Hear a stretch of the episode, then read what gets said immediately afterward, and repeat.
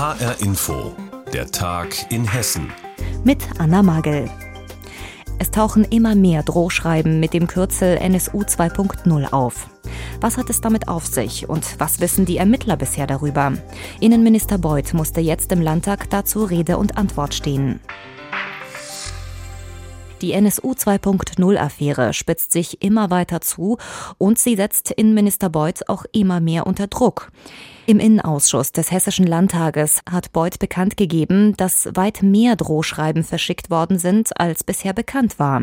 Die Opposition spricht von einem Skandal. Unser landespolitischer Korrespondent Andreas Meyer-Feist mit den Einzelheiten. Draußen Sommerhitze, innen Klimaanlage. Aber die Emotionen kochten hoch. Der Innenminister mit einem dicken Ordner, bemüht um Detailgenauigkeit, die so manchen Abgeordneten schon fast wieder ermüdete. Ab wann die Polizei etwas wusste, wann der Minister und wann der Verdacht aufkam, dass Polizisten etwas zu tun haben könnten mit den Drohmails. Entscheidende Frage, woher kamen die Mails? Auch heute keine Antwort von Hessens Innenminister Peter Beuth. Es ist ein sehr, sehr, sehr schwer zu ermittelndes Delikt, weil äh, derjenige, der diese Drohmails schreibt, offensichtlich technisch sehr gut in der Lage ist, seine Identität zu verschleiern über das Darknet. Das macht es so schwer. Alle Drohschreiben hätten das Kürzel NSU 2.0 getragen.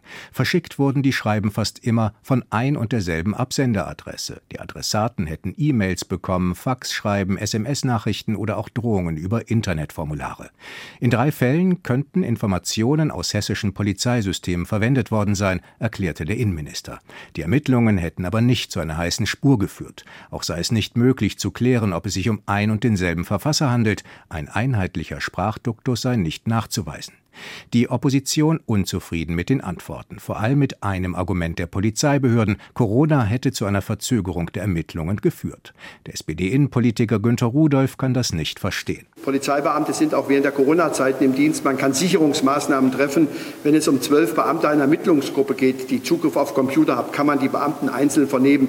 Der Hinweis auf Corona war ziemlich abenteuerlich. So sieht es auch Hermann Schaus aus der Linksfraktion. Also die Ausrede mit Corona, die ist äh, unerträglich. Immer wieder ging es auch um ein mögliches rechtes Netzwerk bei der hessischen Polizei. Innenminister Beuth hatte unlängst gesagt, er schließe ein solches Netzwerk nicht aus. Belege dafür gäbe es aber nicht. Für den FDP-Sicherheitspolitiker Stefan Müller steht fest, die wenigen Erkenntnisse, die wir gewonnen haben, werfen eher neue Fragen auf. Die Zeitabläufe dort erklären sich überhaupt nicht. Und wieso das Monate gedauert hat, bis die entsprechenden Befragungen vorgenommen wurden, ist nicht zu erklären. Hessens Innenminister Peter Beuth hatte erst am Morgen noch einmal klare Rückendeckung von Regierungschef Volker Bouffier bekommen in einem Interview mit der FAZ. Die schwarz-grüne Koalition scheint von der Affäre auch jetzt noch unbelastet zu sein. Die grüne Abgeordnete Eva Goldbach stärkte Beuth den Rücken. Peter Beuth ist eine integre Persönlichkeit und ähm ähm, Personaldebatten führen uns doch überhaupt gar nicht weiter. Wir müssen in der Sache weiterkommen. Und Rückendeckung für den CDU-Innenminister gab es auch aus den Reihen der AfD-Opposition von Klaus Hermann. Da haben Politiker schon ganz andere Böcke geschossen und sind nicht zurückgetreten, sind immer noch im Amt. Also das halte ich für übertrieben. Jetzt soll noch schärfer ermittelt werden und der neue Polizeipräsident Roland Ullmann soll für eine bessere Kommunikation sorgen zwischen Polizei und Ministerium.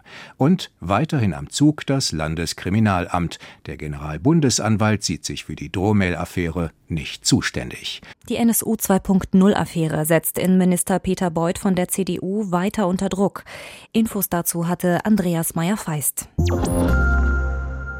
Viele Menschen wollen unseren Planeten und unser Klima schützen. Viele sprechen sich für erneuerbare Energien aus, denn Windräder zum Beispiel können Kohlekraftwerke überflüssig machen. Doch wenn es dann konkret wird und es darum geht, Windräder zu bauen, dann sind plötzlich nicht mehr so viele dafür. Dann heißt es oft, ach, aber bitte nicht hier.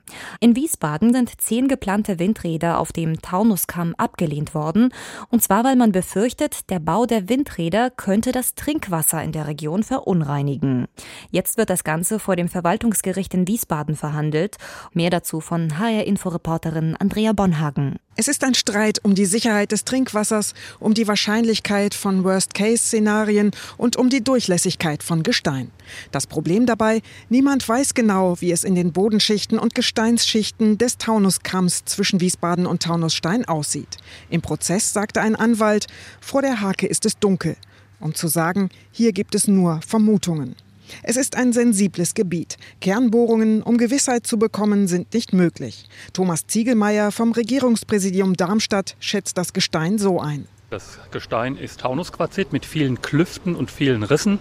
Und das Wasser geht da schon schnell durch. Und die Gefahr ist eben, dass oben ein Baufahrzeug verunfallt und dann eben auslaufender Dieselkraftstoff unten ins Trinkwasser gerät. Das Regierungspräsidium Darmstadt hat die zehn Windräder deshalb abgelehnt.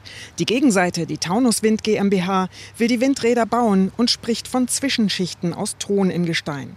Die sind wichtig.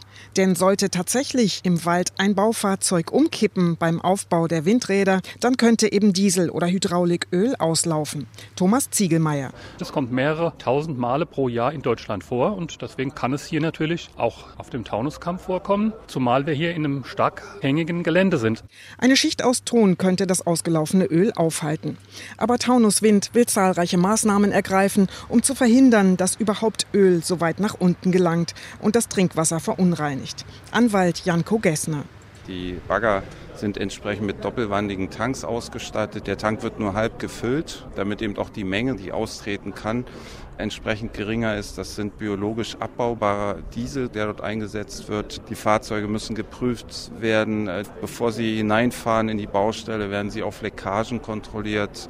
Es gibt einen Sensor, der anzeigt, wenn das Fahrzeug droht umzukippen, sodass sofort gegengesteuert werden können. Also es ist ein sehr umfangreiches Konzept. Für die Versorgung mit Trinkwasser ist die Hessenwasser GmbH aus Groß-Gerau zuständig. Und die hat ihr Okay zu den Windradplänen gegeben. Frank Haschke. Das Gesamtpaket mit den Schutzmaßnahmen und einer Ersatzwasserbeschaffung für den Notfall, falls dann doch eine Schutzmaßnahme nicht greift, das macht das Paket aus. Und wenn damit am Ende die Sicherstellung der Wasserversorgung gewährleistet ist, dann ist unser Belang entsprechend gewahrt. Sollte es doch eine Verunreinigung geben, rechnet Haschke damit, dass das Wasser gefiltert werden kann. Das Gericht will am Freitag ein Urteil fällen. Windräder, ja oder nein? Das Verwaltungsgericht in Wiesbaden verhandelt, ob zehn Windräder auf dem Taunuskamm gebaut werden dürfen. Andrea Bonhagen hat uns darüber informiert. Orientalische Kuppeln und ein Minarett. Das ist für die neue Moschee in Firnheim geplant. Dazu hat der Kreis Bergstraße jetzt auch die Baugenehmigung erteilt. Bezahlt wird das millionenteure Projekt durch Spenden. Trotzdem hat es schon sofort Kritik gegeben, als die ersten Pläne für den Neubau der Moschee bekannt geworden sind. Wir haben unsere Südhessen-Reporterin Anna Vogel vor der Sendung gefragt. Es gibt ja in Firnheim schon eine Moschee. Warum jetzt eigentlich dieser Neubau? Die Moschee soll drei Stockwerke bekommen, zwei Kuppeln und ein Minarett mit 24 Metern Höhe. Sie wird also deutlich als Moschee erkennbar sein und die jetzige im Industriegebiet an derselben Stelle zu Teilen auch ersetzen. Der Träger, der türkisch-islamische Kulturverein, sehnt sich ja schon seit Jahren nach einem Neubau, weil die bisherige Moschee, eine alte Konservenfabrik, ist baufällig. Nach den Sommerferien soll es dann mit den ersten Vorbereitungen losgehen. Nicht alle freuen sich aber über die neue Moschee. Es gab ja auch schon viel Kritik. Warum genau? Weil die Gemeinde dem türkischen Dachverband DITIB angehört. In dem sehen Kritiker einen verlängerten Arm der türkischen Staatsmacht in Deutschland. Aber der Bürgermeister in Firnheim beschwichtigt. Er hat mir gesagt, der Verein in Firnheim ist bei DITIB, weil das bei seiner Gründung in den 80er Jahren so üblich war. Und man müsste sich immer die einzelnen Leute im Verein anschauen und nicht pauschal urteilen. Die Moschee ist aus seiner Sicht eine Firnheimer Einrichtung und eine optische Verschönerung. Im südhessischen Firnheim soll eine neue Moschee gebaut werden. Das sorgt für Kritik, weil sie dem umstrittenen türkischen Dachverband DITIB angehört. Infos dazu hatte Anna Vogel. Jung, gut ausgebildet, motiviert und trotzdem gekündigt. Die Corona-Krise kostet immer mehr Menschen den Job. Mitarbeiter in der Probezeit oder mit befristeten Verträgen hat es zuerst getroffen und viele weitere Kündigungen sollen noch erst kommen, sagen Experten. Und dann könnte es auch Beschäftigte mit unbefristeten Verträgen treffen. Doch handelt es sich dabei wirklich um betriebsbedingte Kündigungen?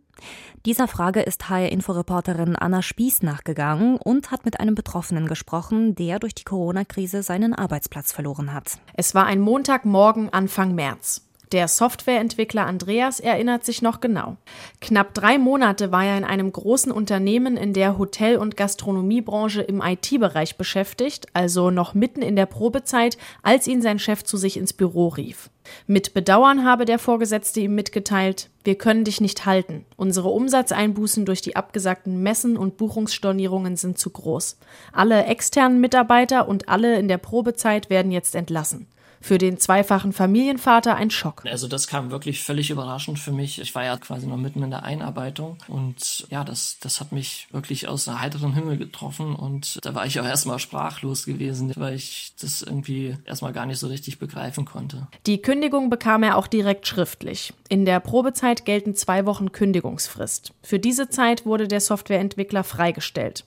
Als Andreas dann kurz nachdem er zur Arbeit gefahren war, schon wieder nach Hause kam, war seine Frau erstmal verwirrt. Als er ihr dann von der Kündigung erzählt hat, konnte sie es gar nicht glauben. Ich glaube, die hat gedacht, ich veräppel sie nur. Die ersten Tage war das einfach wie so ein Nebel. Man hat das irgendwie noch nicht so richtig fassen können. Nach dem ersten Schock kamen dann die Sorgen. Wie sollen wir den Hauskredit weiter abbezahlen? Was ist mit anderen finanziellen Verpflichtungen? Und findet man jetzt in der Krise überhaupt einen neuen Job?